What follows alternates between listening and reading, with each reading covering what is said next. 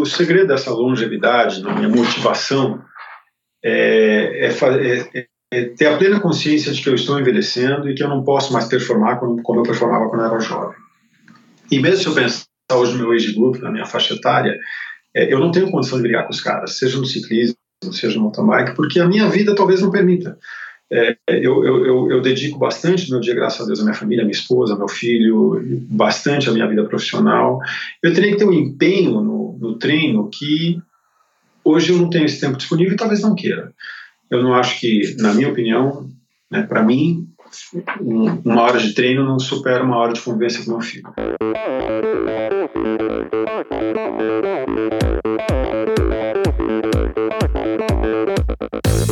Oi, eu sou a Fernanda Keller. Eu sou o João Amoedo. Sou Poliana Kimoto. Aqui é o Murilo Fischer. Aqui quem fala é Ronaldo da Costa. Olá, sou Henrique Avancini. E, e esse é o Endorfina, Endorfina Podcast. Podcast. Endorfina Podcast. Tamo junto, hein? Sou Michel Bogli e aqui no Endorfina Podcast você conhece as histórias e opiniões de triatletas, corredores, nadadores e ciclistas, profissionais e amadores. Descubra quem são e o que pensam os seres humanos que vivem o esporte e são movidos à endorfina.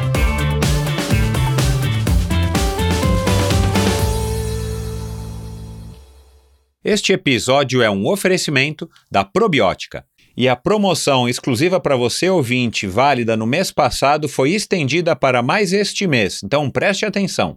A probiótica foi criada em 86 e foi pioneira no ramo da suplementação esportiva no Brasil. Com o tempo, ela assumiu um papel importante no avanço da nutrição esportiva por aqui, até que em 2018, a Suplay Laboratório, o maior grupo de suplemento alimentar da América Latina, a adquiriu, trazendo mais força ainda à marca. A probiótica produz uma linha específica de suplementos para os esportes de endurance, tanto para os treinos quanto para competições. Você encontra diversos tipos de carboidratos, whey protein e aminoácidos de alta qualidade a preços ótimos produtos que você sabe que foram desenvolvidos com muita ciência, estudo e uma inspeção de qualidade super exigente. Em uma parceria exclusiva com a Quality Nutrition, você tem a oportunidade de comprar toda a linha de produtos da probiótica com um desconto de 20%. Aliás, somente a Quality Nutrition seria capaz de conseguir uma promoção assim. A Quality Nutrition é uma loja com 25 anos de experiência e tem você, cliente, como foco do seu trabalho. Na Quality Nutrition você encontra todas as marcas mais consagradas do mercado, nacionais e importadas, além de contar com um atendimento de primeiríssima, com especialistas e farmacêuticos que realmente entendem do assunto. Para garantir o seu desconto, basta acessar o site da loja Quality Nutrition ou ir até um dos seus três endereços em São Paulo. Escolha seus produtos e antes de finalizar o pagamento no site, digite o código promocional Endorfina 2019, tudo letra maiúscula e junto 2019 numeral, ou se você estiver em São Paulo e preferir ir até uma das lojas, antes de pagar, diga ao caixa que você é ouvinte do Endorfina e fale o código Endorfina 2019. Tanto na loja virtual quanto nas físicas, você ganhará 20% de desconto em qualquer compra de produtos probiótica. Basta usar o código Endorfina 2019. Esta promoção é válida somente até o dia 25 de junho ou enquanto durarem os estoques. Aproveite para se abastecer de produtos da Probiótica agora. probiótica.com.br. A Probiótica é patrocinadora oficial do circuito Ironman Brasil e 3-Day Series 2019. Anote aí também o site da Quality Nutrition, www.quality com Y, segundo I, nutrition em inglês, com dois T's, né, nutrition.com.br. Probiótica e Quality Nutrition, patrocinadores do Endorfina Podcast. Olá, seja muito bem-vindo a mais um episódio do Endorfina Podcast. Essa semana foi uma semana bem agitada. Vocês que seguem o Endorfina, vocês que assinam gratuitamente o Endorfina Podcast no iTunes, no Spotify, Overcast, Himalaya, Stitcher, Acast, enfim, todos, quase todos os agregadores de podcast. Vocês perceberam que receberam aí no seu celular, principalmente, né, no seu smartphone, alguns episódios extras foram os episódios da série especial Ironman Brasil 2019, é, que eu gravei na véspera do Ironman, quinta e sexta-feira, para ser mais preciso, na véspera do Ironman Brasil desse ano, com Roberto Lemos, com o pai do Igor Amorelli, Edmilson Amorelli, que foi um episódio sensacional. tem tido bastante repercussão também. Uma figura aí que é pouco explorada no mundo do triatlon e com opiniões bacanas e uma pessoa com bastante experiência, como você já pode imaginar, por ser pai também do Igor Amorelli e ser o proprietário, idealizador, o fundador da CPH, que já existe há 36 anos, e depois o episódio com o grande Santiago Ascenso, que foi também muito bem recebido pelo pessoal, um episódio bacana aí com um cara com bastante opiniões que valem a pena ser ouvidas e, e, refletir sobre elas e refletir sobre os temas que a gente conversou. Foram três episódios muito bacanas. Obrigado a On Running, que apoiou a realização desses episódios especiais. Eu gravei esses episódios na casa da On Running, lá em Floripa, por sinal, uma casa que ficou muito legal. A prova de Floripa, claro que foi uma prova espetacular. É, parabéns a todo mundo aí que participou da prova. E antes de falar sobre o meu episódio, meu convidado de hoje, o episódio de hoje com Gilberto Giba Ambrogi, eu queria falar rapidamente sobre o episódio do Lucas. Para quem não sabe, quem não ouviu, Lucas Vasconcelos, episódio da semana passada. Foi um episódio especialíssimo, um episódio bacana demais, com uma pessoa, um ser humano espetacular. Ele, o pai dele, o Leandro e o Wilton, vocês puderam aí perceber quem ouviu, que são pessoas muito bacanas e, e um conteúdo completamente diferente e também não muito explorado no mundo dos esportes. Infelizmente, o Lucas é, quer ser o primeiro triatleta com síndrome de Down a participar é, oficialmente de uma prova e não existe essa categoria ainda, então eles estão primeiro treinando, fazendo esse trabalho. O Lucas deve estrear esse ano em alguma prova qualquer aqui, principalmente aqui na região de São Paulo, mas ele está querendo ser o primeiro triatleta a correr uma prova oficial da ITU, uma prova reconhecida com é, enfim, sendo uma, um portador de síndrome de Down. Então vai lá e escuta um episódio muito bacana que me deu muito prazer de estar tá gravando, para mim foi uma honra.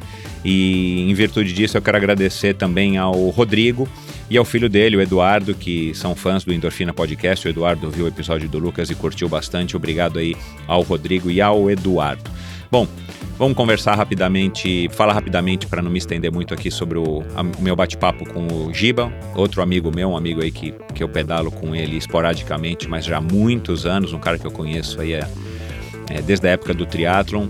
Ele participou do primeiro campeonato mundial de mountain bike, ainda júnior, primeiro campeonato unificado nos Estados Unidos, e vai contar um pouco dessa experiência. Foi uma, uma história, enfim, é, curiosa de se ouvir. A gente falou sobre spinning, ele foi embaixador do spinning, ele passou, claro, pelo triatlon, fez um Ironman para dizer que, é, que fez um Ironman e ver qual era a, a sensação de fazer um Ironman. Ele é formado em educação física e depois ele sempre, é, quer dizer, ele sempre continuou envolvido com o ciclismo, né? Uma, uma das paixões dele, ele coleciona bicicletas antigas. A gente se encontrou uma vez meio que por acaso, eu morava em Fortaleza na Cape Epic, ele participou uma vez da Cape Epic. Hoje ele é professor da Five Ways, professor responsável pela área de ciclismo e um cara muito legal, com opiniões bacanas, um amante da bicicleta. E eu tenho certeza que vocês vão gostar dessa conversa aí com uma figura inteligentíssima, um cara super sensato, pé no chão e um grande amigo meu, o Gilberto Ambrogi. Espero que vocês aproveitem, é, boa semana e até os próximos episódios do Endorfina Podcast. Um abraço.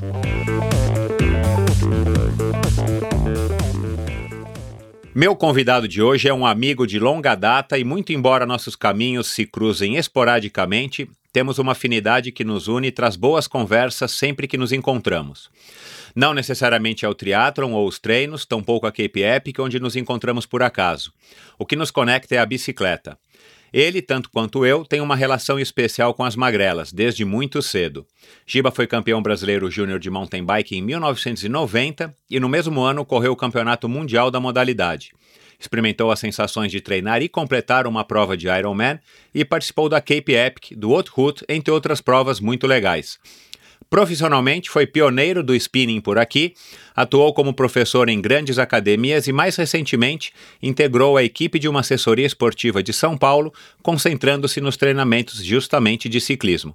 Recebo hoje para uma conversa sobre a vida e a bicicleta o meu amigo Gilberto Biancardini Ambrogi.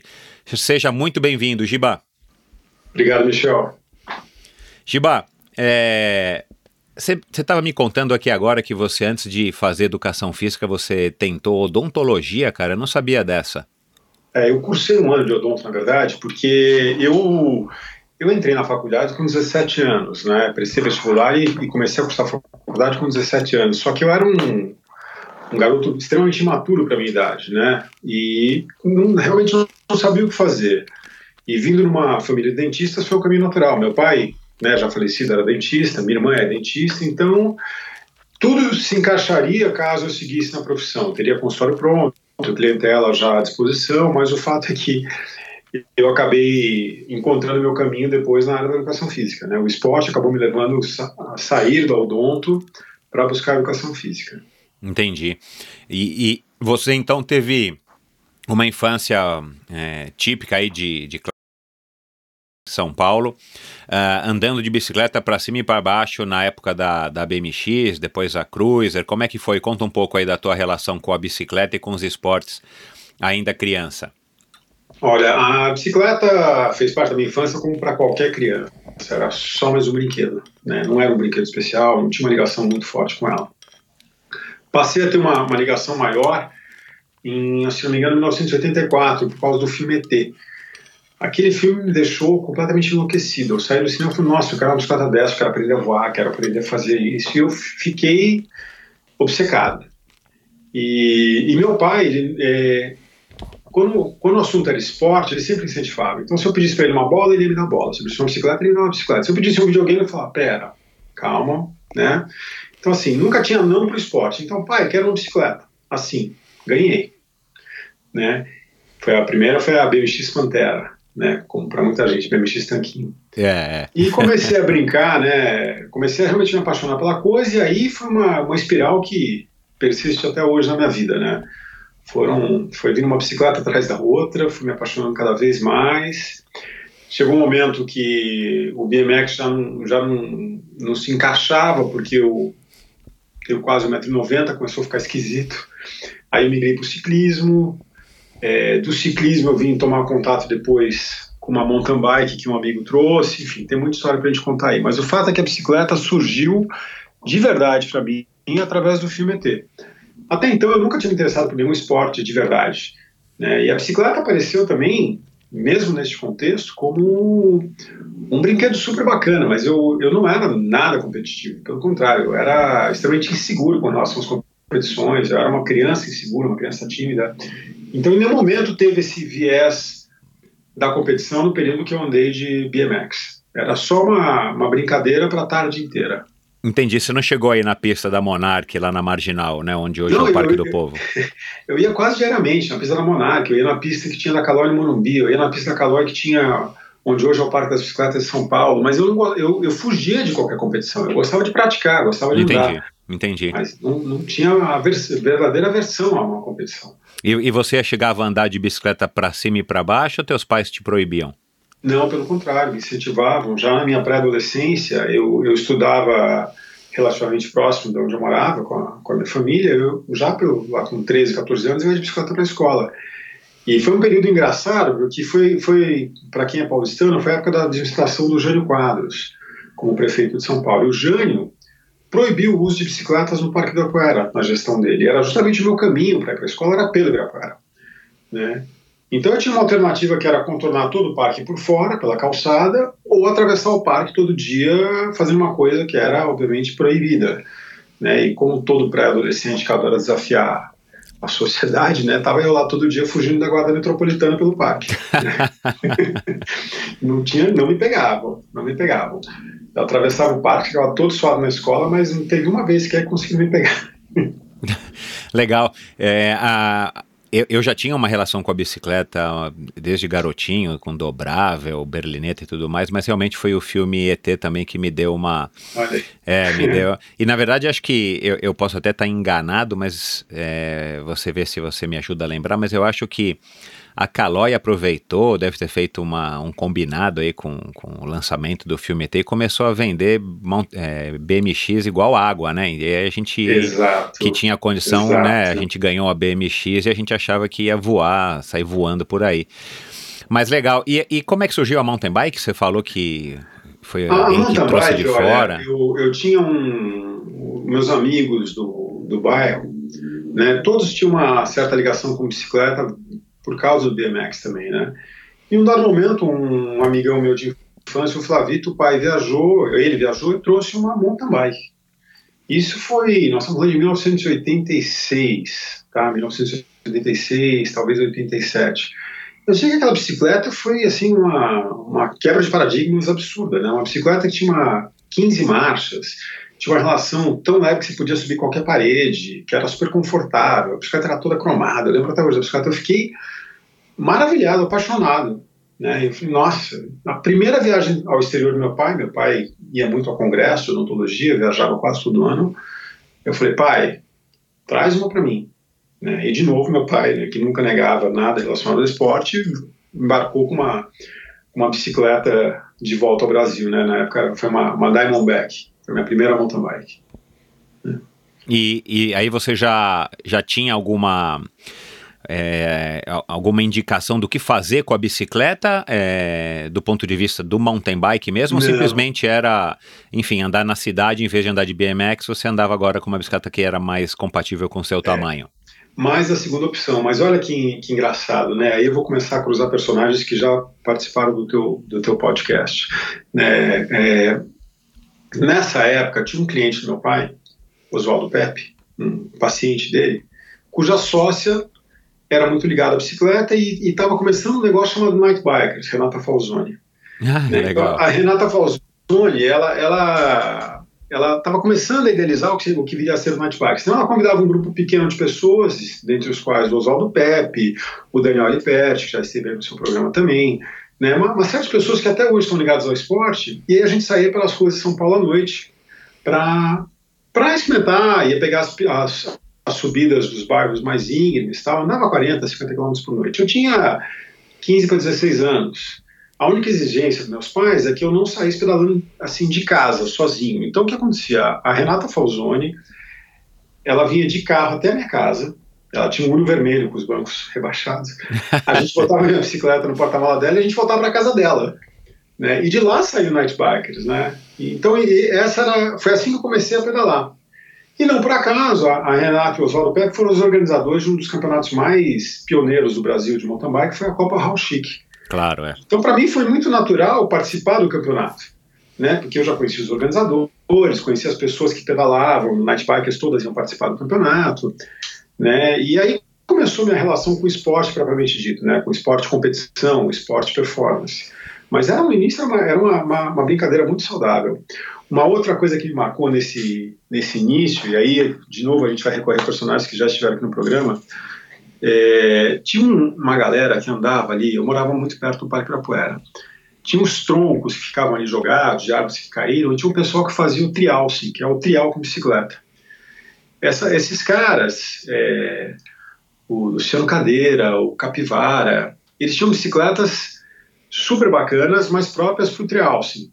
E eu já com a minha mountain bike parava lá e ficava olhando maravilhado. E aí começou uma troca entre nós, né? Eles querendo saber da mountain bike, eu querendo saber daquela bicicleta que subia qualquer coisa sem pedalar. E na hora que eu vi já estava todo mundo envolvido com o tal do mountain bike, né? Então eles acabaram entrando nessa nessa primeira onda do mountain bike brasileiro juntamente comigo, porque era tudo uma grande novidade e era uma uma relação extremamente saudável. É, embora fosse competição, é, era um grupo de pessoas muito amigas, muito muito ligada para um objetivo comum, que era basicamente fazer nascer, fomentar um novo esporte no Brasil. E, e, vocês, e vocês tinham essa, essa percepção, assim, declarada, tipo assim, poxa, vamos espalhar esse esporte, ou puxa, isso aqui é um esporte novo, vamos trazer mais gente, ou foi uma coisa que foi orgânica, é, vocês simplesmente estavam curtindo essas bicicletas novas, né, bicicletas que é um misto de moto com bicicleta, então, na época, né, uhum. é, ou aconteceu, enfim, uma coisa tipo, olha, vamos, vamos espalhar, vamos chamar mais gente, como é que foi esse, esse movimento?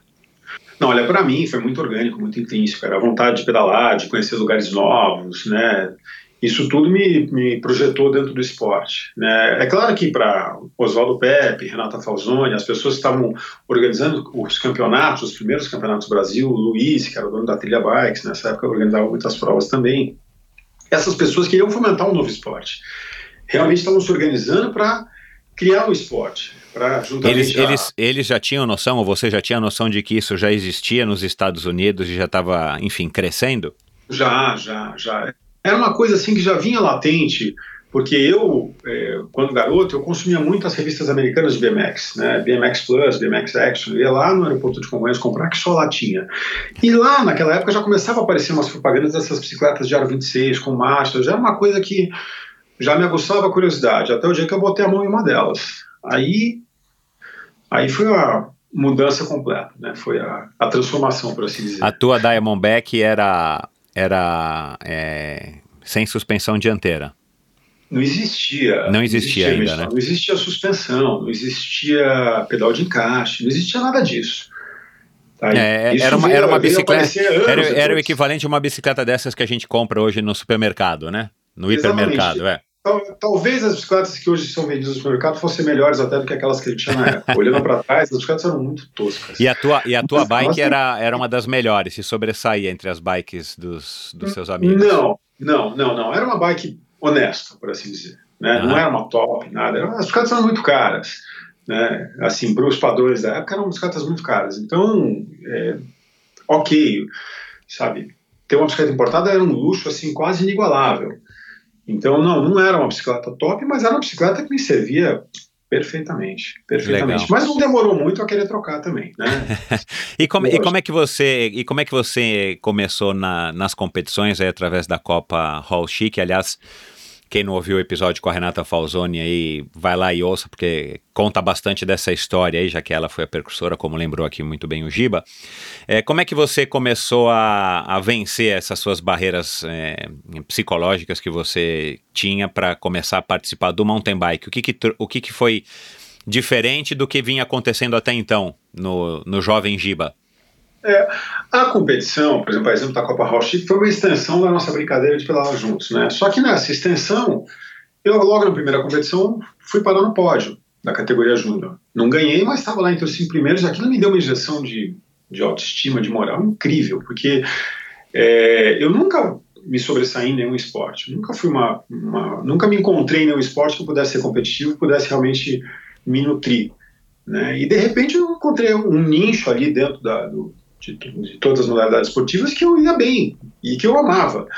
Então eu comecei a treinar enlouquecidamente, sabe? Queria ficar melhor, queria, queria competir novamente. Aquilo me deu uma, uma, uma, segurança enquanto garoto, enquanto homem nessa transição que foi fundamental até na, na minha vida adulta, sabe? Essa transição de você ser um garoto, é, entre aspas, um nerd, e você se tornar um atleta foi para mim um divisor de águas. Você, você sempre foi um tipo o bom aluno, aquele cara que os outros amigos tinham inveja no bom sentido? Não, de forma alguma. Eu sempre fui um aluno regular. É, eu sempre fui um, um, um, cara bem na média ou abaixo da média, porque a minha maturação foi muito tardia. Então eu era mais fraco que todos os garotos. Eu era as, as características inerentes à puberdade, como voz, pelos, tudo isso demorou demais a aparecer em mim. Então eu sempre estava atrasado em relação a todo mundo. Né? Então eu era já muito tímido, muito fraco dentro desse contexto. Né? E de repente a bicicleta foi um, um, diferencial, a competição foi um diferencial. Claro que eu andava bem de BMX, claro que eu tinha habilidades já no BMX, mas o meu medo de competir era maior que tudo. Então isso não se sobressaía. Hoje eu olho para trás, eu sei que se eu talvez se eu tivesse competido também no BMX, eu teria sido um, bom atleta, mas eu não, não tive a coragem de experimentar um ambiente muito mais inóspito o BMX do que era o mountain bike, né? Era uma competição mais acirrada, mais violenta. Né? Uhum. Né? E eu no, no mountain bike, pelo que, pelo que você está falando, eu lembro pelo que a Renata contou, o próprio Dani, né? Quando, quando passou por aqui, o Daniel Aliperti, era uma coisa muito mais de camaradagem, talvez por conta desse espírito desbravador de estar tá praticando um esporte que era pouco conhecido e no Brasil ele era novíssimo, né? Exatamente. É. Era, era uma turma muito unida e, é, por incrível que pareça, aqueles garotos que eram os meus maiores rivais na pista, né, os garotos da Júnior, eram os meus melhores amigos, são meus amigos até hoje. E eles iam comigo para as provas.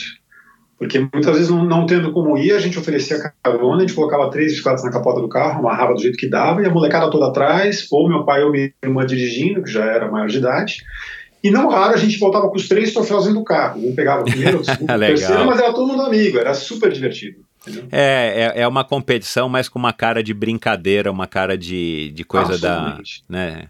Bacana. O, o triatlo no começo foi muito assim também. Aí eu tô traçando aqui um paralelo, porque eu acho que talvez o fato de, de terem sido dois esportes que, que os percursores, né, óbvio, estavam é, desbravando e conhecendo aqui no Brasil talvez unisse, tenha unido as pessoas ao redor desse propósito de estar tá fazendo alguma coisa inovadora. E a, uhum. e a, disputa, embora sempre haja, né, durante a competição, a disputa ela fica somente na competição e a hora que acaba, né, vai todo mundo junto, vai todo mundo embora junto, todo mundo senta para almoçar, para jantar, para tomar um lanche junto. Legal. E me diz uma coisa, e aí você o bacana também dessa tua história é porque você acabou tendo que descobrir isso meio que sozinho, né? É, quero dizer, você não teve um, um empurrão ou uma, uma força pro bem e pro mal, assim, da tua família, tipo, não, você vai participar ou você não vai, vamos lá.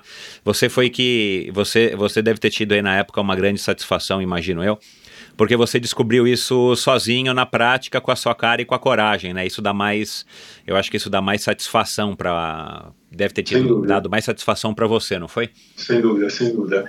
É, essa essa questão da, eu, eu nunca fui bom Michel, em esportes coletivos. Pelo contrário, eu tinha aversão a esportes coletivos porque era extremamente ruim, era sempre o último cara a ser chamado, sabe? aquele cara que era quase relegado a, a juiz o tempo todo.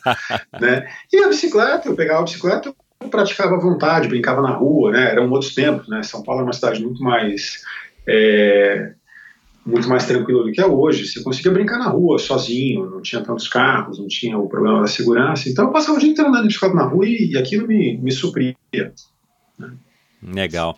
E, e, e, como é que foi esse teu, essa tua evolução no mountain bike? Como é que eram estruturados os treinos? O treino era só de domingo, era sábado? Ou você contava essa ida pelo meio do Ibirapuera também como parte do teu treino e, e depois já emenda aí e diz como é que você acabou sendo é, campeão brasileiro júnior em 1990. É, eu, eu, eu comecei a competir em 1988, né, e já tive algum sucesso. Em 1989 eu lembro de ter participado pela primeira vez do Campeonato Brasileiro, mas não foi uma participação assim que, que me lembre com, de bons resultados, ou algo que o vale. Mas o fato é que eu, eu, eu, treinava assim sozinho, treinava com alguns amigos, não tinha uma estruturação, Michel, não tinha absolutamente informação nenhuma. Né? Eu lembro até hoje, um belo dia, o Mauro Bechara, que foi dessa primeira ação do mountain bike, hoje é um advogado, ele virou para mim e falou assim, Gil, eu vou te levar na USP. Eu falei, mas assim, USP? Mas a USP não é um local de estudos? Não, mas a gente anda de bicicleta lá. E o Mauro Bechara foi a primeira pessoa que me levou na USP para conhecer a USP. E aí, um belo dia, o Eduardo Ramires, que foi campeão mundial amador de mountain bike, falou: Giba, vem comigo, vou te levar para a Serra do Japi. E eu, assim, através dessas amizades, eu ia conhecer os locais de treino, ia treinando com as pessoas, e tudo foi fluindo. Mas eu fui campeão brasileiro em 1990 sem nenhuma estruturação de treino. Eu simplesmente pedalava o mais forte que eu pudesse. Simples assim. Por mais tempo, mais forte, sabe? Quanto e você já melhor. tinha alguma técnica, assim, você consegue lembrar disso ou era mesmo na, mais na raça do que na, na técnica? Não, a técnica veio do BMX. Isso eu sou grato ao BMX, porque era muito fácil para mim controlar a bicicleta, era muito fácil é, soltar o freio numa descida, desviar de obstáculos, saltar, tudo isso veio do BMX como uma, uma base que me ajudou muito na evolução. Mas assim, treino estruturado, nenhum você ideia, eu, eu, fui campeão brasileiro em 1990 e no ano seguinte, 1991, eu estava numa equipe gigante, para os padrões da época, era a equipe Trek, a gente tinha, eu já tinha um, um técnico preparador físico, que era o Zé Rubens Delia, né, tudo isso com meu pai pagando. Né. Aí eu comecei a treinar de maneira estruturada. Depois de ter sido campeão brasileiro, depois de ter participado do Mundial, é que eu comecei a estruturar meus treinamentos e comecei a ter uma visão mais global do que é o esporte, do que é uma preparação esportiva. Mas até então era tudo muito muito intrínseco, por assim dizer. Uhum. E como é que foi essa tua classificação e essa participação? Você disse que foi o primeiro campeonato mundial unificado da categoria. Explica isso daí que eu não entendi direito. Exatamente. Uh, até então, até 1990, é, o esporte já acontecia na Europa e nos Estados Unidos. Então, nos Estados Unidos já existia, existe a NORBA, que é a National Off-Road Bicycle Association, que comandava o o esporte nos Estados Unidos. E o, e o Norba fazia um campeonato mundial, um campeonato mundial que só participavam americanos, basicamente, né? E, por sua vez, você tinha na Europa um outro campeonato mundial que era praticamente exclusivo aos europeus. Uhum. É, e não existia, existia um campeonato, um campeão mundial europeu e um campeão mundial, é, por assim dizer, americano. É, alguns esportes até hoje são um pouco assim, né? Eu lembro, até recentemente eu lembro ter visto um amigo meu comentando sobre jiu-jitsu que tem X federações e o próprio boxe tem duas, três federações mundiais.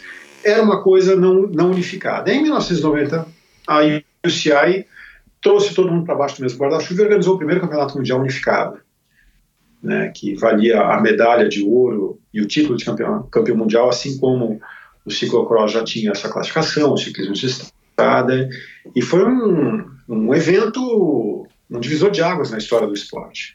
Né. Naquela ocasião, a gente, alguns brasileiros participaram de a, primeira e a segunda etapa do Campeonato Brasileiro daquele ano serviram como seletivas para definir a equipe brasileira que participaria do Campeonato Mundial nos Estados Unidos. É, a, é, essa definição nada mais é do que você ter a chancela da Federação Brasileira para usar a camisa do Brasil, para representar o Brasil, mas não era uma uma assim não tinha nenhuma ajuda de custo. É, não tinha nenhuma tá? estrutura por trás disso. Não, não, né? não, não, não. Eu fui é, o tempo todo com meu pai trocínio. Né? Meu pai financiou tudo para eu poder participar do Campeonato Mundial. Mas o fato é que a gente teve a primeira e a segunda etapas do Campeonato Brasileiro. Naquela ocasião, era um campeonato com cinco etapas, das quais você considerava os três melhores resultados, diferente do que é hoje, que é uma etapa única. E eu ganhei, a primeira e a segunda serviam como seletivas. Eu ganhei as duas, a primeira e a segunda.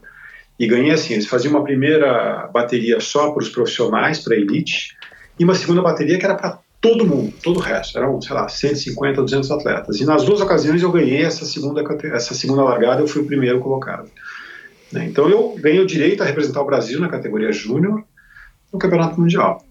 Né? Paguei tudo do próprio bolso, fui lá e aí tem que abrir um outro parênteses para o que foi o Campeonato Mundial na minha vida, porque foi um, também um, um negócio assim memorável para o bem e para o mal.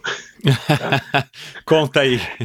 Mas é, só fechando a questão do Campeonato Brasileiro, logo depois do, do Campeonato Mundial eu voltei ao Brasil e teve a terceira etapa, né? E na terceira etapa eu por muito, muito pouco, Michel, que eu, eu, eu, não, eu não me, de, me escapou dali os, a, das mãos o título de campeão brasileiro, porque na época o Gustavo Ribeiro Jorge estava um monstro, como ele está até hoje, de passagem, e ele, me, ele botou muita pressão para ganhar a etapa.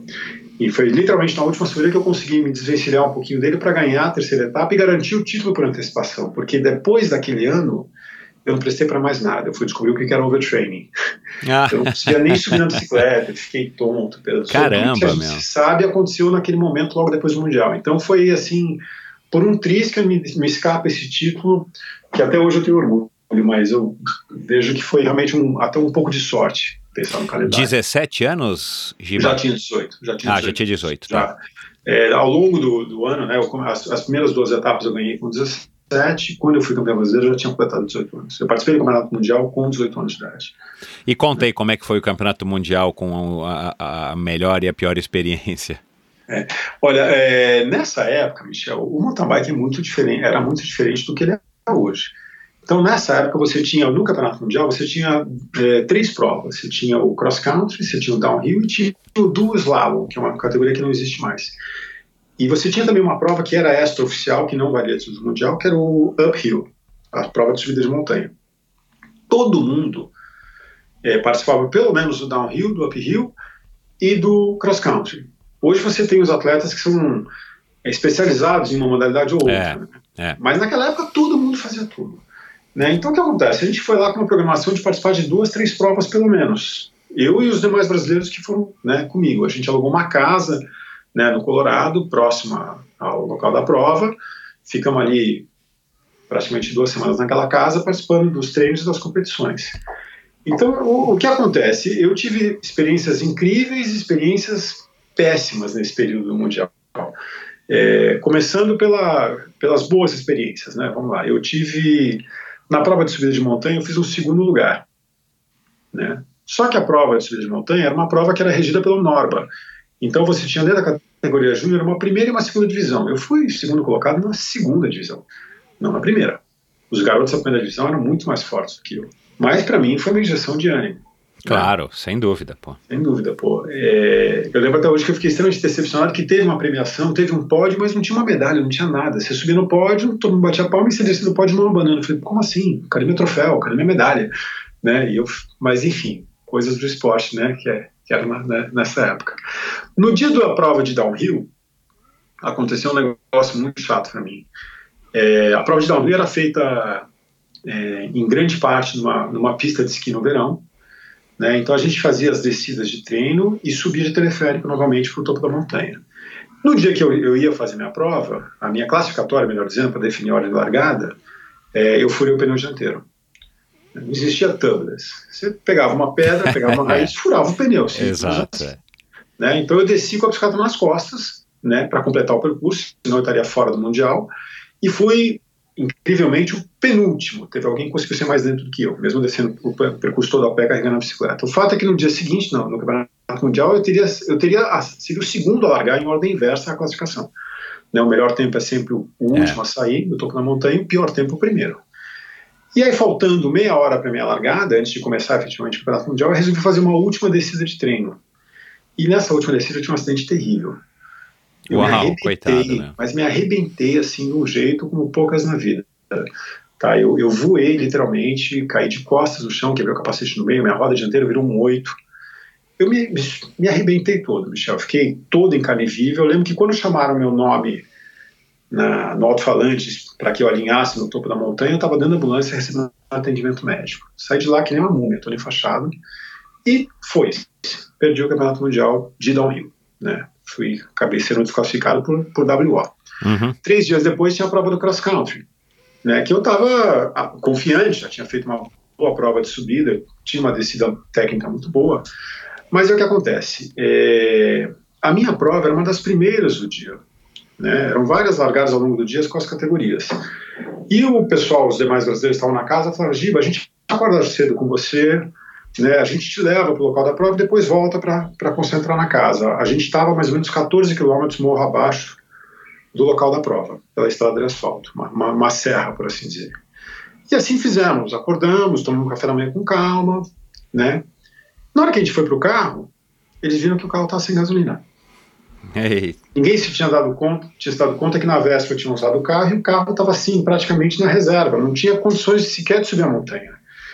Então a gente teve que descer até a cidade, 10 km morro abaixo, abastecer o carro e subir para a competição.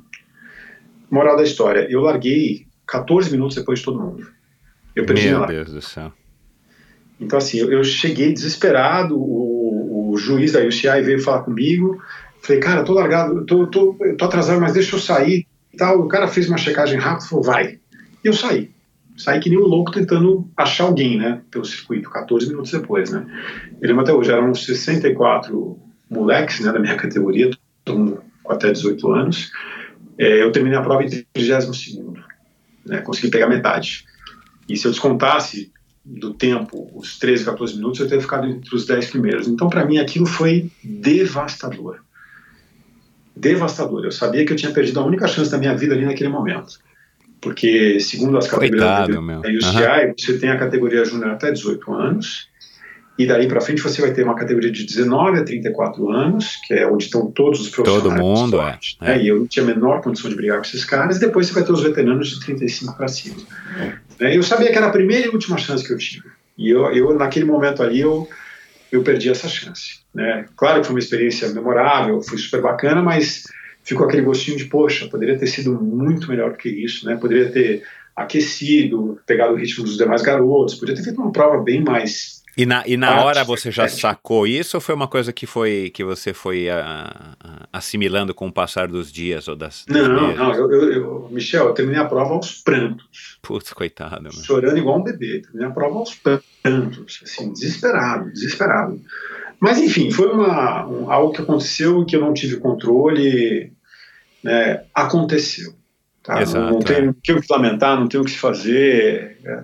Mas assim, querendo ou não, o Campeonato Mundial para mim foi um foi um, uma super maturidade na minha vida. Foi a primeira vez que eu viajei sozinho. Eu viajei boa parte desse período literalmente sozinho. Fui encontrar os brasileiros só depois. É, tive que me virar com compra de bicicleta em Miami, com avião foi pousar em outro estado por causa de uma tormenta. Tudo, tudo isso eu fui me virando, fui, né, fui, fui crescendo como pessoa ao longo dessa viagem. Então foi uma experiência extremamente gratificante, apesar de todos os percalços que eu tive. Entendi. Caramba, meu, foi um, uma montanha russa, né, cara, essa, foi, essa foi. viagem. Foi. E, e aí, bom, nessa época você também estava estudando, aí você decidiu fazer odontologia, fez durante um ano, viu que não era tua, o teu negócio e resolveu prestar educação física e entrou. Exato. Eu, eu, ao voltar do Campeonato Mundial, tomei a decisão de largar a, educação, largar a odontologia. Eu já estudava odontologia como fui Ah, mundial, entendi. né, e foi super difícil, porque era o meu pai sendo dentista, era o sonho dele Pois que eu fosse é. dentista também. Foi, a gente ficou quase seis meses aí sem se falar direito.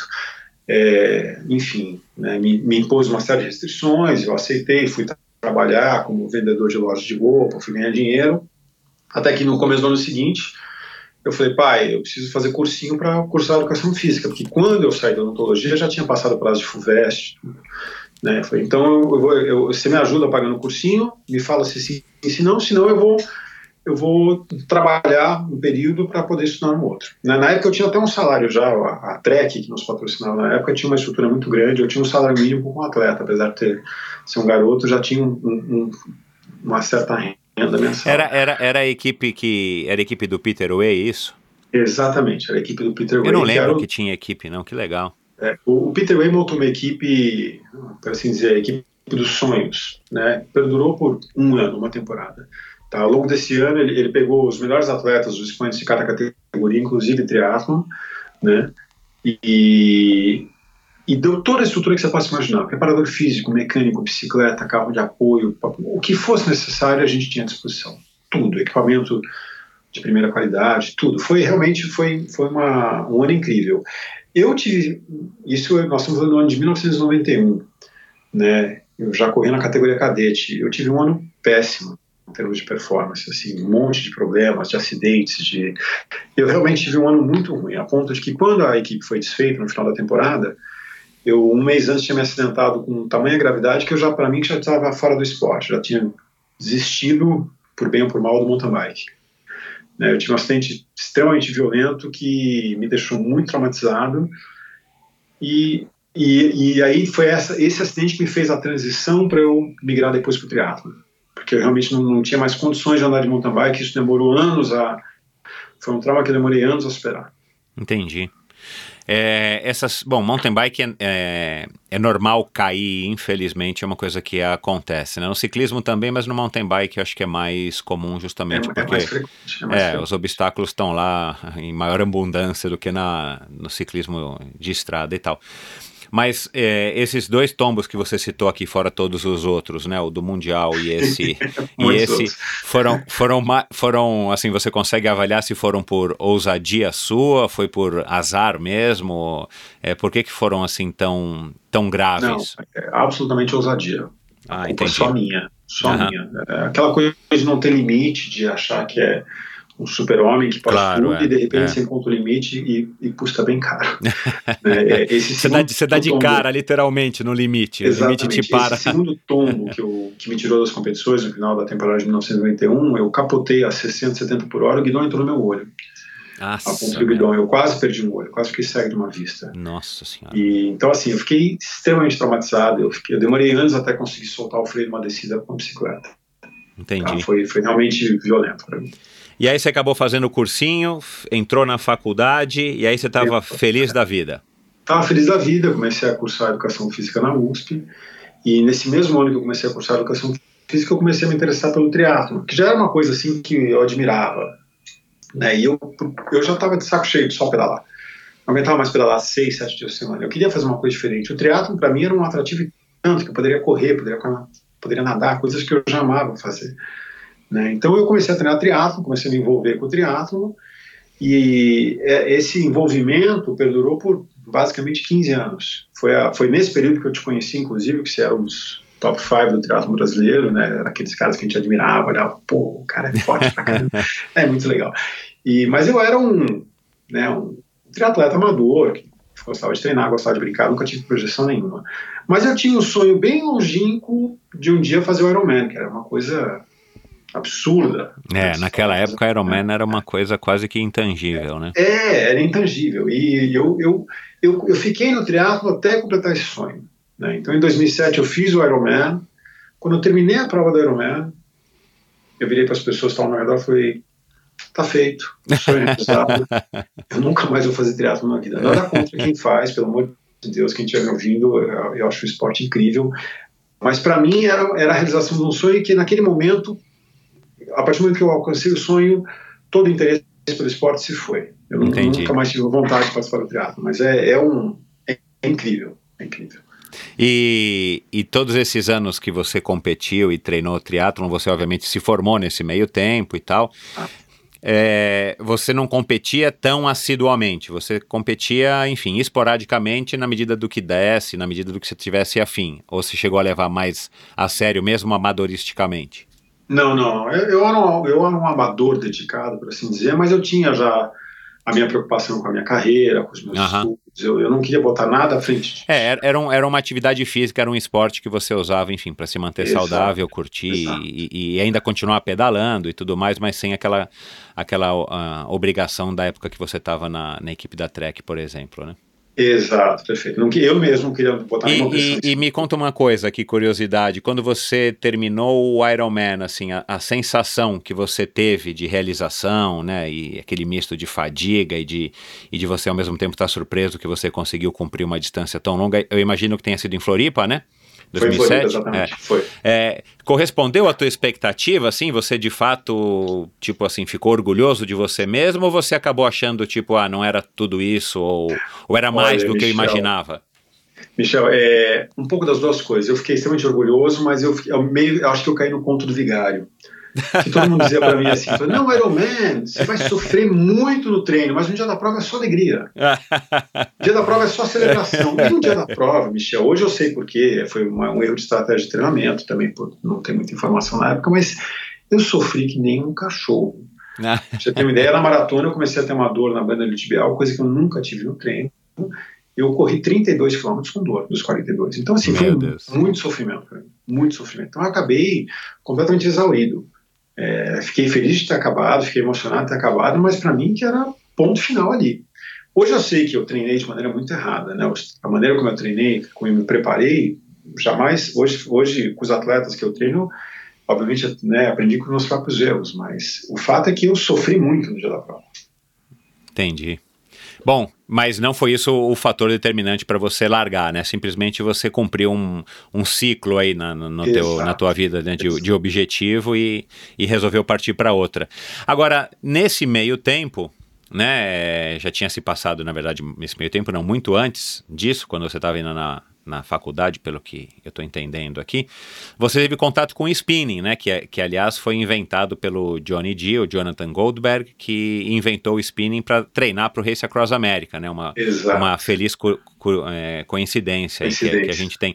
E como é que foi essa tua ligação com o spinning? O spinning estava vindo para o Brasil e, e- e caiu em você, no teu colo? Como é você foi para os Estados Unidos e descobriu? Não, Porque eu não, lembro que quando eu assisti a palestra, eu assisti uma palestra do Johnny G em 1994, eh, na largada do Race Across America, num dos eventos que tinha lá, né, na nossa primeira participação. E, de fato, é- é- inclusive nós, na época, pensamos, puxa, isso aqui era uma coisa que a gente podia tentar levar para o Brasil e tal, mas ficou só naquela conversa pré-Race Across America.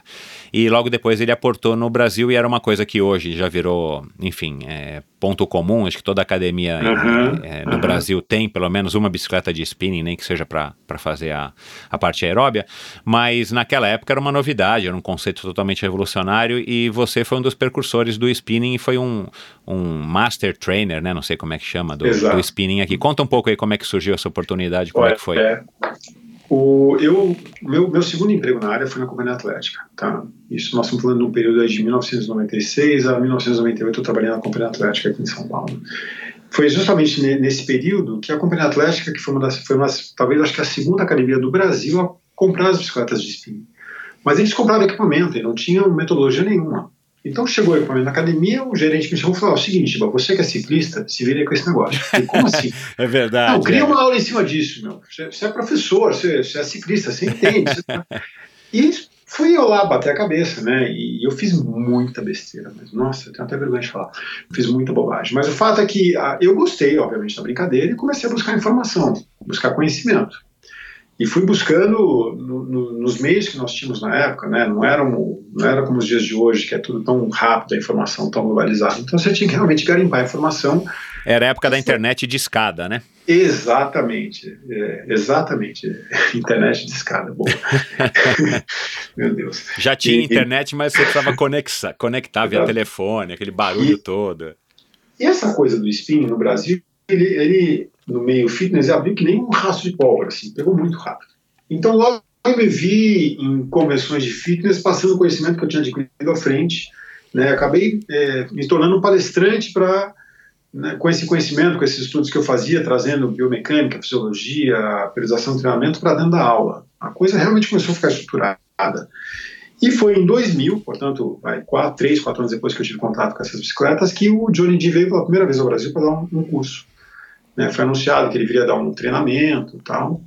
Eu fiquei enlouquecido. Eu peguei a pessoa que organizava, estava organizando a vinda dele, é, já falecida, uma, chamava, Vânia Balo, falei, liguei para ela falei, Vânia, ela já me conhecia por causa de curso. Pô, falei, Vânia, é, eu carrego a bala desse homem, eu faço a tradução dele, eu, eu faço se for necessário, mas me deixa estar perto dele. Eu não quero só fazer o curso, eu quero conhecer a pessoa.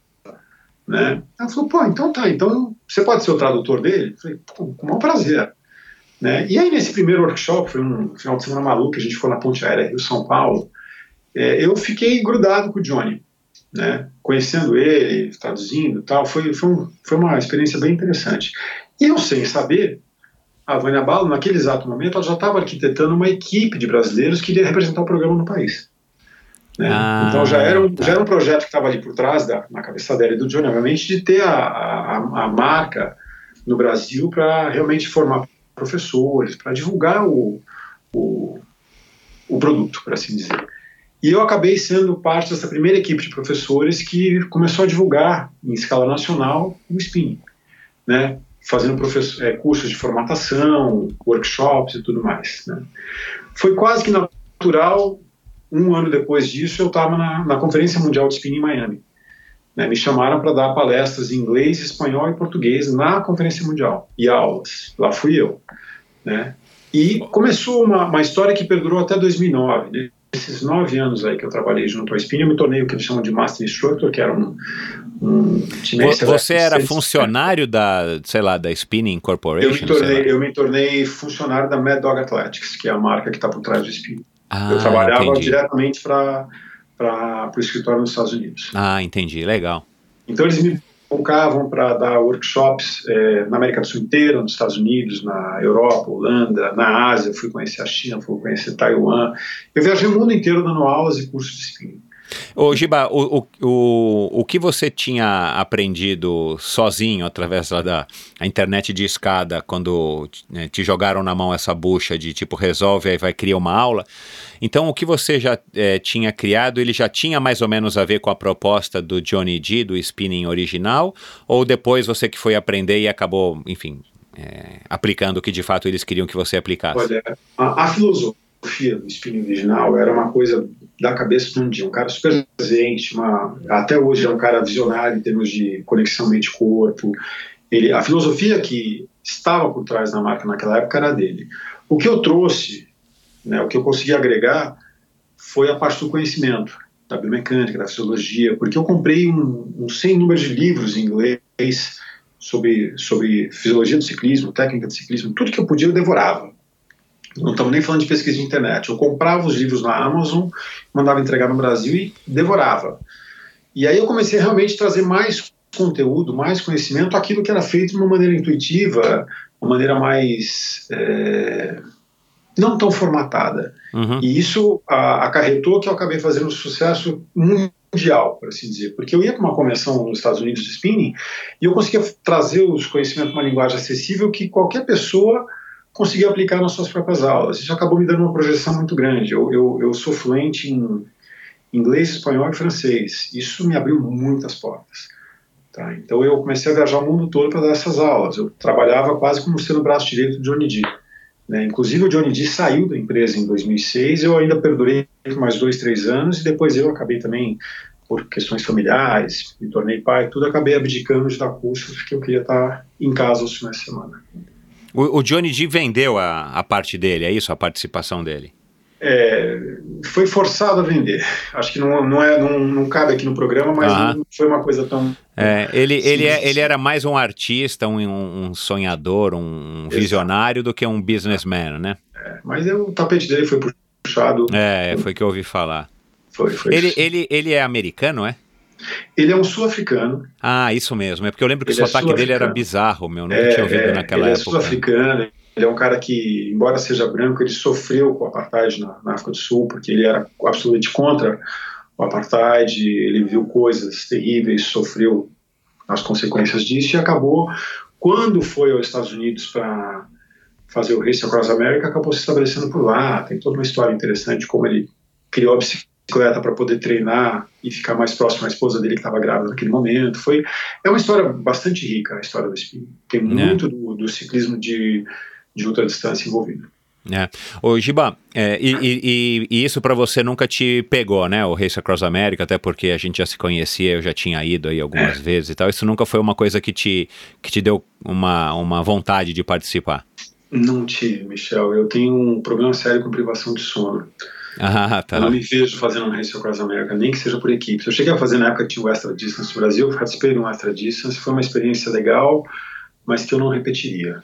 Entendi. Então, assim, eu tenho.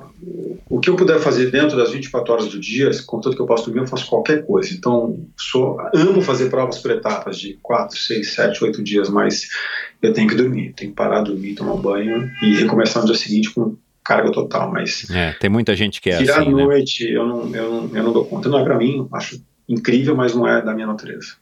Tá. Ô Giba, é, cara, depois de tantos anos pedalando, né? Agora você disse que está se preparando para mais um outro route. Você já fez a Cape Epic lá com o Vini. Você fez, acho que foi no ano passado, né? Uma prova lá na Córcega super bacana, É, com umas retrasado, fotos retrasado, retrasado. puxa, já há dois anos, é, com umas fotos que você me mandou muito legais, um visual muito bacana. É, cara, e você já tá aí com 47, né? Faço 47 esse ano, exato. É, tá, 46 tá mais anos. próximo dos 50 do que dos 40. E Sem você tá nessa brincadeira aí desde os 16. É, como, é que, como é que seus treinos mudaram? Como é que você consegue se manter é, motivado, né, cara? É, é, com o passar dos anos e ainda envolvido ainda mais profissionalmente, não no sentido de ter que pedalar para ganhar a vida, mas ao mesmo tempo pedalar para ganhar a vida, porque você é, é- é treinador de, de ciclismo hoje na Five Ways. Como é que você lidou com esse passar dos anos? Como é que você foi se adaptando, é, tanto do ponto de vista psicológico como físico, para que você continue curtindo tanto pedalar como eu sei que você curte? É. Olha, Michel, eu acho que o segredo dessa longevidade, na minha motivação, é, é fa- é- é ter a plena consciência de que eu estou envelhecendo e que eu não posso mais performar como, como eu performava quando eu era jovem. E mesmo se eu pensar hoje no meu age group, na minha faixa etária, é, eu não tenho condição de brigar com os caras, seja no ciclismo, seja no mountain bike, porque a minha vida talvez não permita.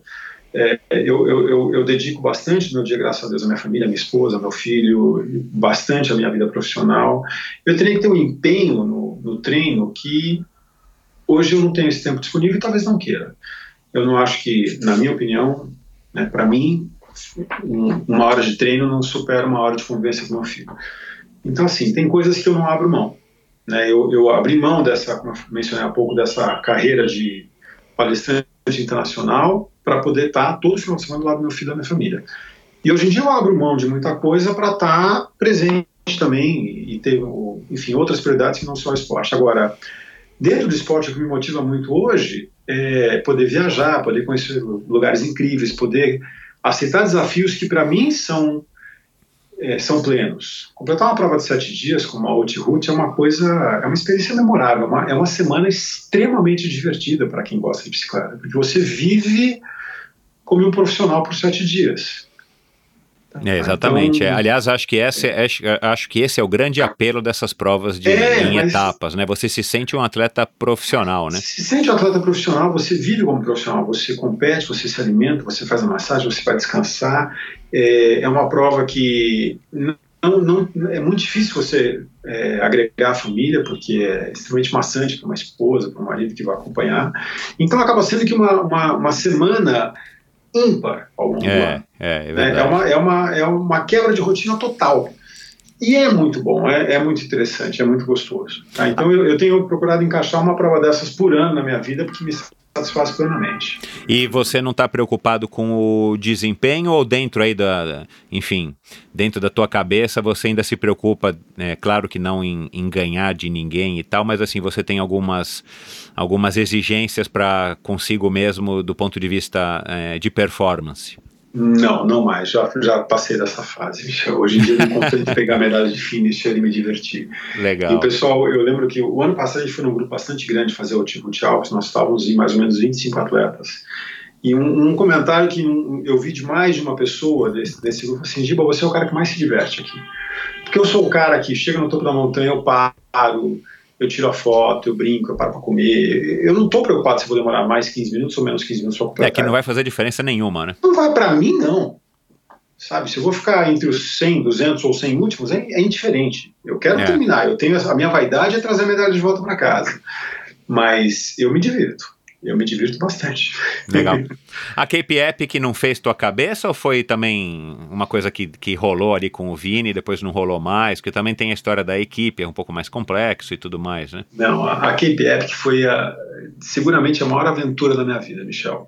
É, era um sonho fazer a Cape Epic, eu me inscrevi no sorteio, consegui a vaga e liguei pro Vini e falei, Vini, você entra nessa comigo? Ele falou, porra, vamos embora. Aí treinamos, enfim, compramos todo o equipamento, fomos lá. E eu vou te falar, hoje eu, se eu treinei uma KPF, é porque o meu parceiro era muito forte. O Vini praticamente me carregou a prova inteira. Eu estava extremamente cansado, eu sofri demais na prova. Foi uma experiência assim muito, muito dura, no sentido de que acabou com o meu corpo. Eu fiquei quase seis meses sem subir na bicicleta depois. Eu tive um.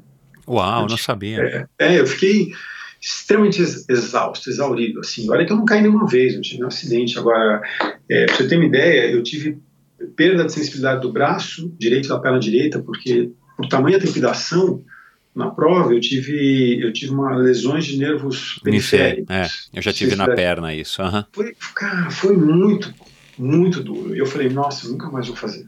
Tá feito. Só que passou-se uns poucos anos, eu estava querendo fazer de novo, né? E eu, eu bati na trave agora recentemente, eu quase fui com um amigo meu. Na última hora não deu certo, mas assim, tá no radar. Ah, tá no radar fazer uma Cape novamente. Acho que assim que eu tiver a oportunidade eu devo fazer. Meus planos, inclusive, para este ano, além de fazer uma Outroute de três dias, que acontece agora, no mês de junho, é tentar fazer a Brasil Ride no final do ano. É, é, que dizem, né, que, é, é, que você conversa com o Bob, conversa com o Dani, que já fez a Cape Epic e tal, uhum. dizem que a prova é, é dureza, Mas, né, que o Mário, o Mário conseguiu fazer uma prova de padrão mundial e para quem gosta de sofrer. Exatamente. É, eu, também, eu também preciso voltar para o mountain bike e eu quero voltar na, na Brasil Ride antes mesmo de tentar a Cape Epic, justamente para prestigiar uma prova aqui no Brasil, ainda mais na categoria da prova do Mário, né. É, o Mário, o Mário é um cara muito batalhador, é um cara que eu admiro muito, né? Eu, na, naquele ano que nós participamos, em 2011, é, uma das coisas, um dos momentos mais emocionantes da prova foi ver o Mário chegar faltando um segundo para fechar o cronômetro. Exato. Né? Para quem está nos ouvindo, o Mário, né, em 2011, ele fez a prova com um atleta cego, numa é. tandem. Né, e naquele, naquela etapa, naquele dia, eles pararam para socorrer uma brasileira que se acidentou. E em razão disso, eles perderam muito tempo. Eles chegaram assim no limite do cronômetro para serem classificados. E o acampamento inteiro correu para a linha de chegada, porque o, o locutor estava exatamente falando para incentivar que eles estavam a um quilômetro da chegada e o cronômetro rolando. E aquilo foi, foi, eu lembro que foi uma choradeira total. Foi o acampamento inteiro chorando. Eu, já, eu, na verdade, 18 dias de prova, eu chorei quatro dias sem parar, Michel. Eu falo aqui para vocês. Eu chorava de desespero. Durante a prova, né? Durante a prova, eu chorava igual criança, mas de desesperado, porque eu estava no limite da minha exaustão e faltavam, sei lá, cinco montanhas.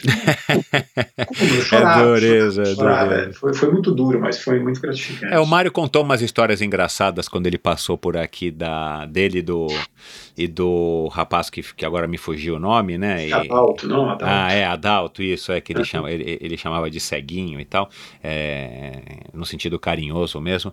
Mas é, essa história ele não, pelo que eu me recordo, ele não me contou, ele já passou aqui faz muitos episódios, mas é, que história bacana. Me é. diz uma coisa, cara, e como é que você, com o passar também desses anos todos, como é que você se relaciona com a tecnologia? Eu sei que você coleciona bicicletas antigas, né? você curte uma moto também e tal.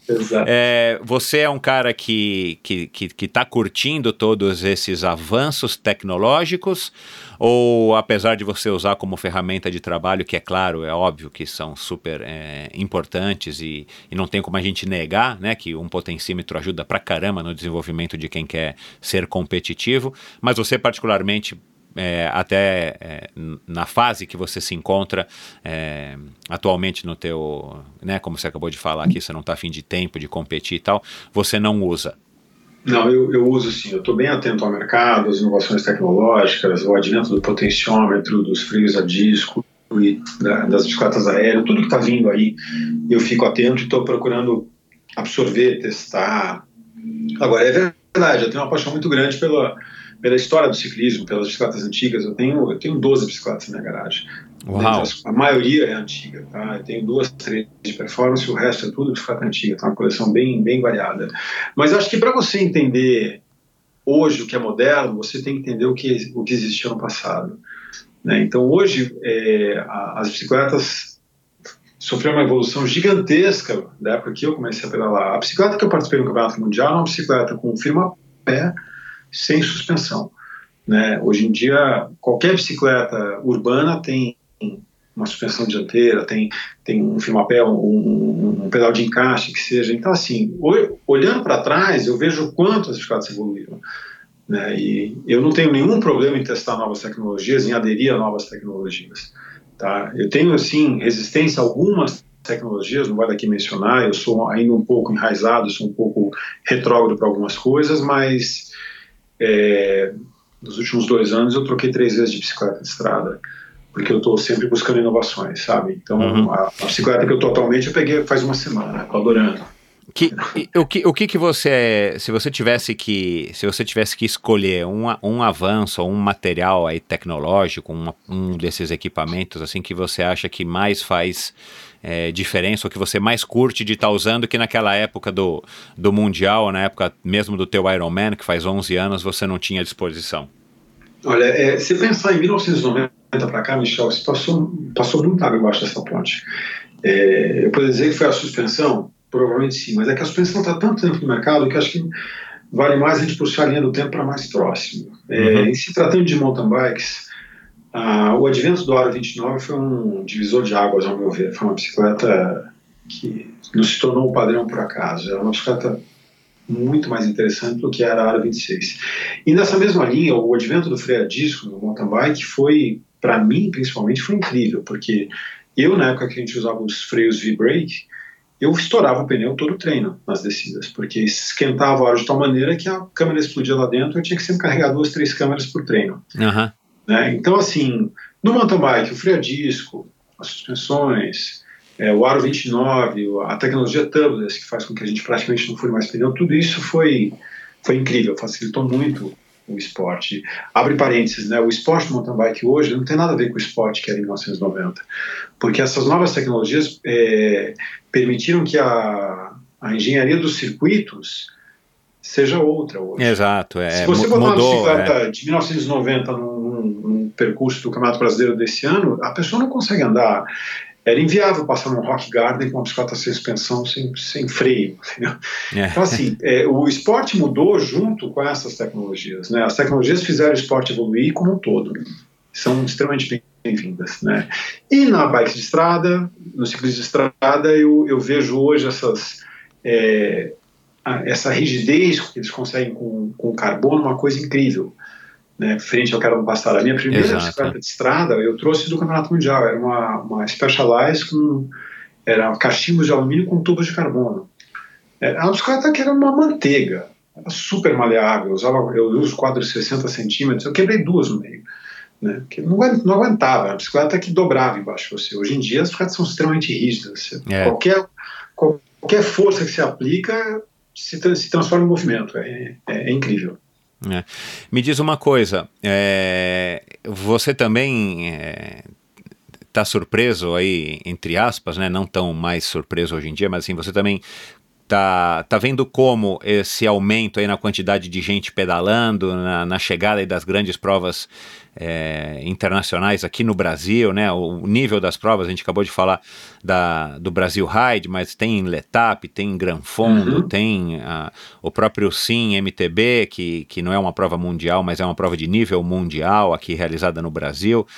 É, o mercado, cada vez mais marcas chegando, cada vez mais lojas é, abrindo.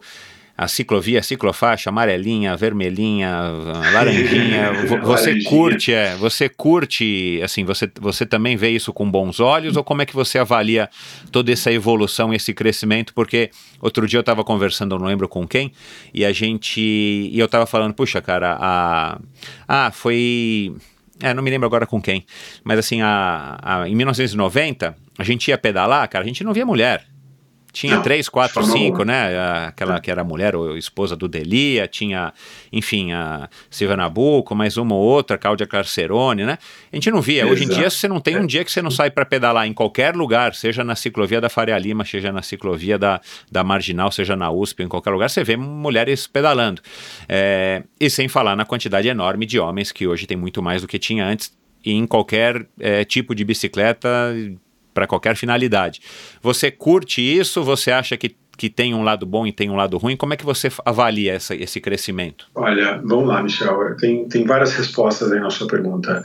É, eu acho que o esporte cresceu muito no Brasil em ondas. A primeira onda talvez tenha sido a onda do mountain bike, que foi um boom. Todo mundo queria ter um mountain bike, todo mundo queria comprar aquela bicicleta, e realmente foi uma coisa que é, mexeu muito no mercado brasileiro de bicicletas, isso no começo dos anos 90. Depois a gente teve, uma, ao meu ver, uma influência muito grande do, da figura do Lance Armstrong, porque ele foi um atleta, É, goste você dele ou não, eu, É. eu particularmente, eu, eu falo de peito aberto que eu gosto muito dele, acho que ele foi incrível. Ele, ele fez as pessoas se tornarem extremamente interessadas no ciclismo, porque foi um cara que, né, com a história dele de superação, ele acabou trazendo muita gente para dentro do esporte. A gente teve recentemente na cidade de São Paulo políticas públicas que favoreceram o uso da bicicleta como meio de locomoção. Né? Então, hoje em dia, a rede de ciclovias da cidade, goste ou não, ela permite que as pessoas estejam mais livres para usar uma bicicleta, um patinete elétrico e tudo mais. Né? O que, que eu vejo de problema nessa evolução? A gente ainda carece, pelo menos na cidade de São Paulo, de bons locais de treino, a gente praticamente não tem onde treinar, e principalmente, o que é mais é, preocupante, na minha opinião, é que a gente não tem educação no trânsito. Né? Então, o ciclista hoje, ele se julga capaz de andar em cima da calçada, desrespeitando o pedestre, passando o sinal vermelho, é, são coisas que me agridem quando eu olho. Né? É isso, acho que ainda falta muito a questão da educação para que o, o, brasileiro possa usar a bicicleta como meio de locomoção, como um esporte, de uma maneira adequada. Isso sim me preocupa. O crescimento exponencial que a gente está tendo, eu acho que só, só, falta esse, só falta ainda esse ingrediente. Uhum, falta tá certo, é, a educação para que as pessoas É. possam usar de maneira mais É. é, respeitando todos os demais que eles estão. Não, e, e legal que você falou. É, claro que sempre também tem o lado dos carros, que a gente sabe que o trânsito é cruel e, a, e, a, e as cidades foram construídas né, para que o carro tenha preferência. Uhum. Mas é, é legal falar de que o ciclista, nós temos também que nos comportar. Né? Não adianta você achar que você é dono da pista ou você está. Outro dia eu peguei um, um cara de patinete andando entre a fa... na Brigadeiro Luiz Antônio, para quem não conhece, não é de São Paulo. É uma avenida enorme com uma faixa só de ônibus, movimentadíssima.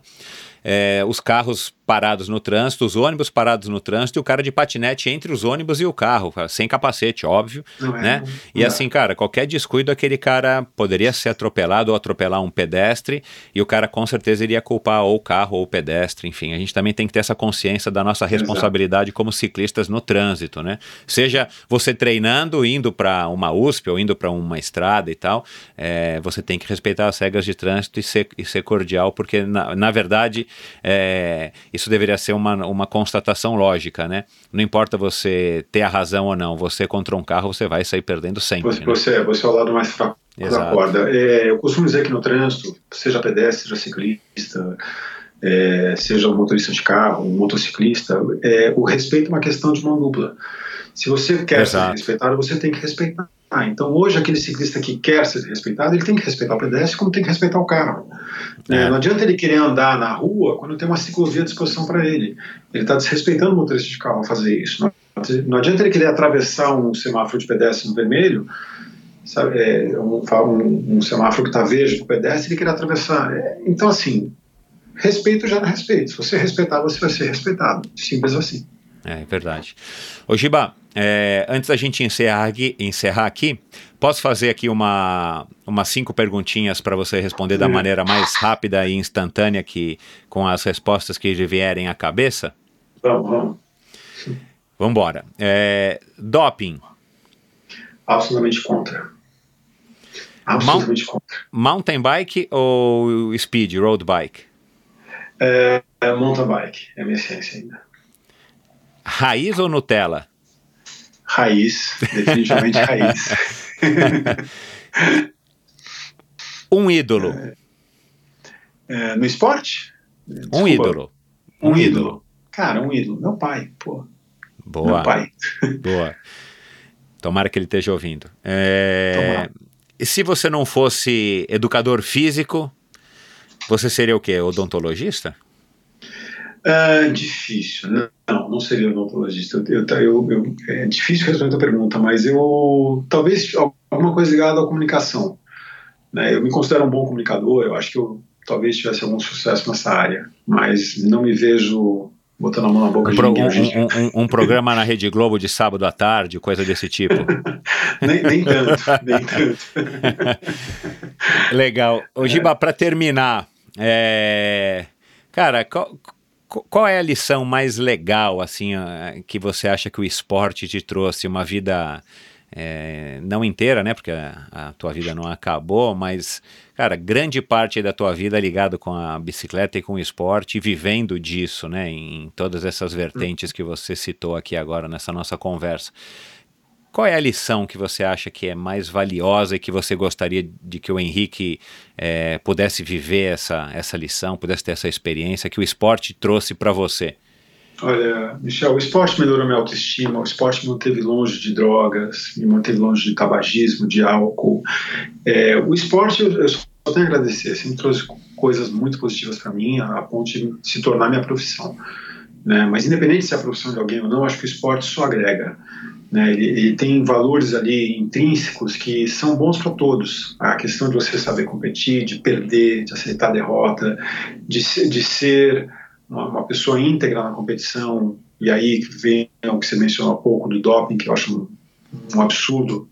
Eu acho que é totalmente contra o esporte, mas enfim, acho que tem valores inerentes ao esporte que, que são extremamente interessantes para construir um cidadão, um ser humano.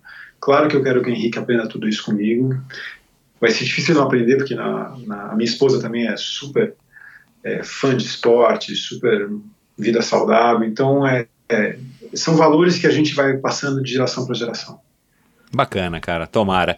É, Giba, você tem redes sociais? Você é um cara aí já mais da minha faixa etária. Como é que é a tua relação com as redes sociais?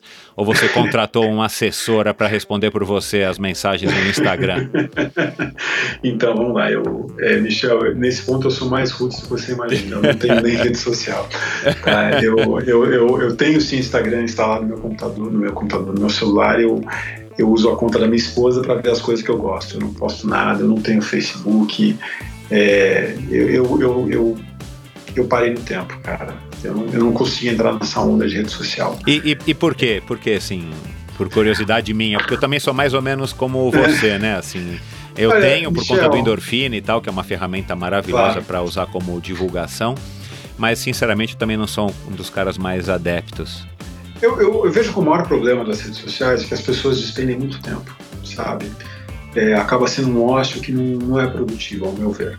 Tá? Claro que tem as exceções, as redes sociais hoje são usadas para absolutamente tudo, para relacionamento, para negócio, para o que você quiser imaginar, a rede social está intrínseca ali, né? Mas eu vejo que as pessoas fazem o uso da rede social de uma maneira muito intensa, se expõem demais, se abrem demais, perdem tempo demais. Eu prefiro um bom tempo lendo um livro do que o mesmo tempo é, em redes sociais como Facebook, Twitter, enfim, todas elas.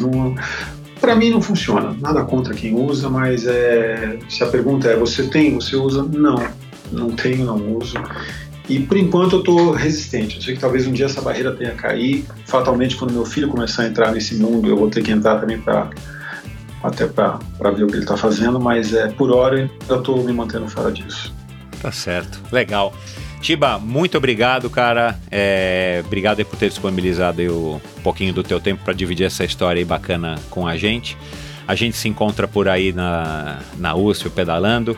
E é isso, cara. Quer dar um último recado antes da gente encerrar o bate-papo de hoje?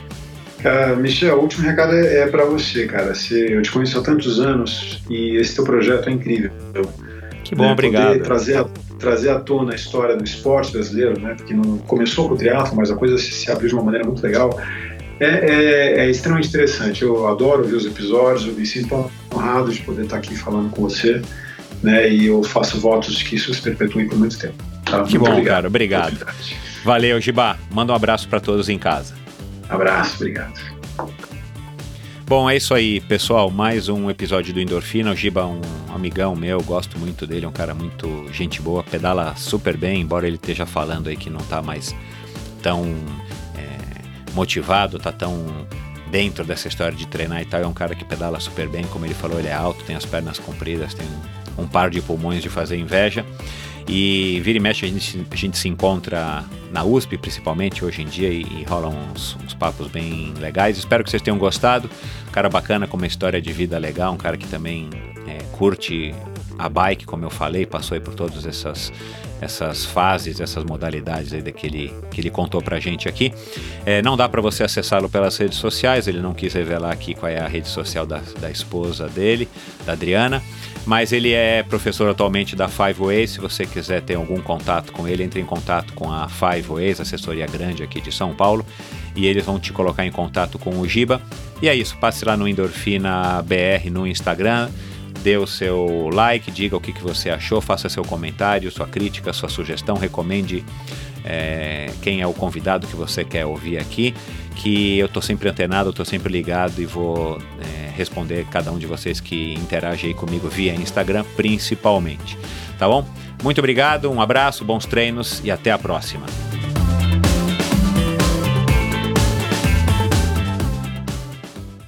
Este episódio foi um oferecimento da Probiótica a probiótica foi criada em 86 e foi pioneira no ramo da suplementação esportiva no Brasil. Com o tempo, ela assumiu um papel importante no avanço da nutrição esportiva por aqui, até que em 2018, a Suplay Laboratório, o maior grupo de suplemento alimentar da América Latina, a adquiriu, trazendo mais força ainda à marca. A probiótica produz uma linha específica de suplementos para os esportes de endurance, tanto para os treinos quanto para competições. Você encontra diversos tipos de carboidratos, whey protein e aminoácidos de alta qualidade a preços ótimos. Produtos que você sabe que foram desenvolvidos com muita ciência, estudo e uma inspeção de qualidade super exigente. Em uma parceria exclusiva com a Quality Nutrition, você tem a oportunidade de comprar toda a linha de produtos da probiótica com um desconto de 20%. Aliás, somente a Quality Nutrition seria capaz de conseguir uma promoção assim. A Quality Nutrition é uma loja com 25 anos de experiência e tem você, cliente, como foco do seu trabalho. Na Quality Nutrition você encontra todas as marcas mais consagradas do mercado, nacionais e importadas, além de contar com um atendimento de primeiríssima, com especialistas e farmacêuticos que realmente entendem do assunto. Para garantir o seu desconto, basta acessar o site da loja Quality Nutrition ou ir até um dos seus três endereços em São Paulo. Escolha seus produtos e antes de finalizar o pagamento no site, digite o código promocional Endorfina 2019, tudo letra maiúscula e junto 2019 numeral, ou se você estiver em São Paulo e preferir ir até uma das lojas, antes de pagar, diga ao caixa que você é ouvinte do Endorfina e fale o código Endorfina 2019. Tanto na loja virtual quanto nas físicas, você ganhará 20% de desconto em qualquer compra de produtos probiótica. Basta usar o código Endorfina 2019. Esta promoção é válida somente até o dia 25 de junho ou enquanto durarem os estoques. Aproveite para se abastecer de produtos da Probiótica agora. probiótica.com.br. A Probiótica é patrocinadora oficial do circuito Ironman Brasil e 3-Day Series 2019. Anote aí também o site da Quality Nutrition, www.quality com Y, segundo I, nutrition em inglês, com dois T's, né, nutrition.com.br. Probiótica e Quality Nutrition, patrocinadores do Endorfina Podcast. Obrigado por ouvir esse episódio do Endorfina. Acesse o endorfinabr.com, vá no post do episódio de hoje para conhecer um pouco mais sobre o meu convidado e alguns assuntos abordados em nossa conversa. Lá você ainda encontra todos os episódios do Endorfina e uma galeria de fotos da história do triatlon brasileiro. Se você curtiu, colabore assinando Endorfina na iTunes Store ou Spotify e compartilhando com seus amigos. Lembre-se de enviar suas sugestões, críticas e comentários através do perfil Endorfina BR no Instagram ou através do Endorfina com Michel Bogli no Facebook. Um abraço e até a semana que vem.